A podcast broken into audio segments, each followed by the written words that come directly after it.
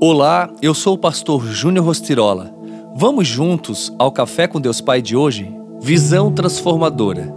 Como filhos obedientes, não se deixem amoldar pelos maus desejos de outrora, quando viviam na ignorância. Mas assim como é santo aquele que os chamou, sejam santos vocês também em tudo o que fizerem. 1 Pedro 1, 14 e 15. Todos nós fomos de algum modo moldados pelo ambiente em que vivemos. Dependendo de sua idade, esse ambiente gera mais influências que o contexto de sua família. A sociedade tem gerado em cada um de nós padrões. O que hoje muito se observa são opiniões polarizadas acerca de questões sociais, culturais, políticas e religiosas. Pedro, assim como aqueles que foram escolhidos apóstolos, precisou deixar de lado as velhas práticas, os hábitos impregnados da religião que impediam o reino de avançar. Então, quando lemos essas palavras de Pedro, muito além dos pecados convencionais e vontades carnais, somos levados a refletir acerca dos rituais que sempre achamos serem necessários para vivermos uma vida com Cristo.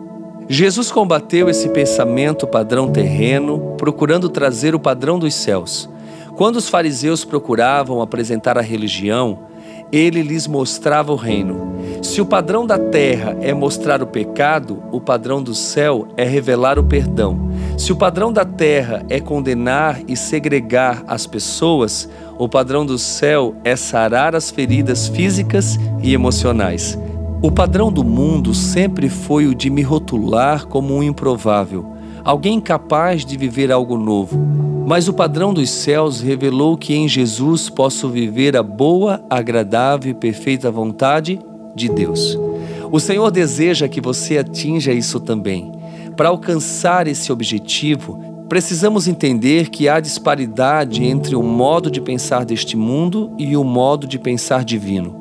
Portanto, Clamemos sempre a Deus pelo renovo e transformação, para que não nos amoldemos ao padrão deste mundo. E a frase do dia diz: Deixar de viver o inevitável é viver na plenitude. Pense nisso e viva uma vida transformadora. Que Deus abençoe seu dia.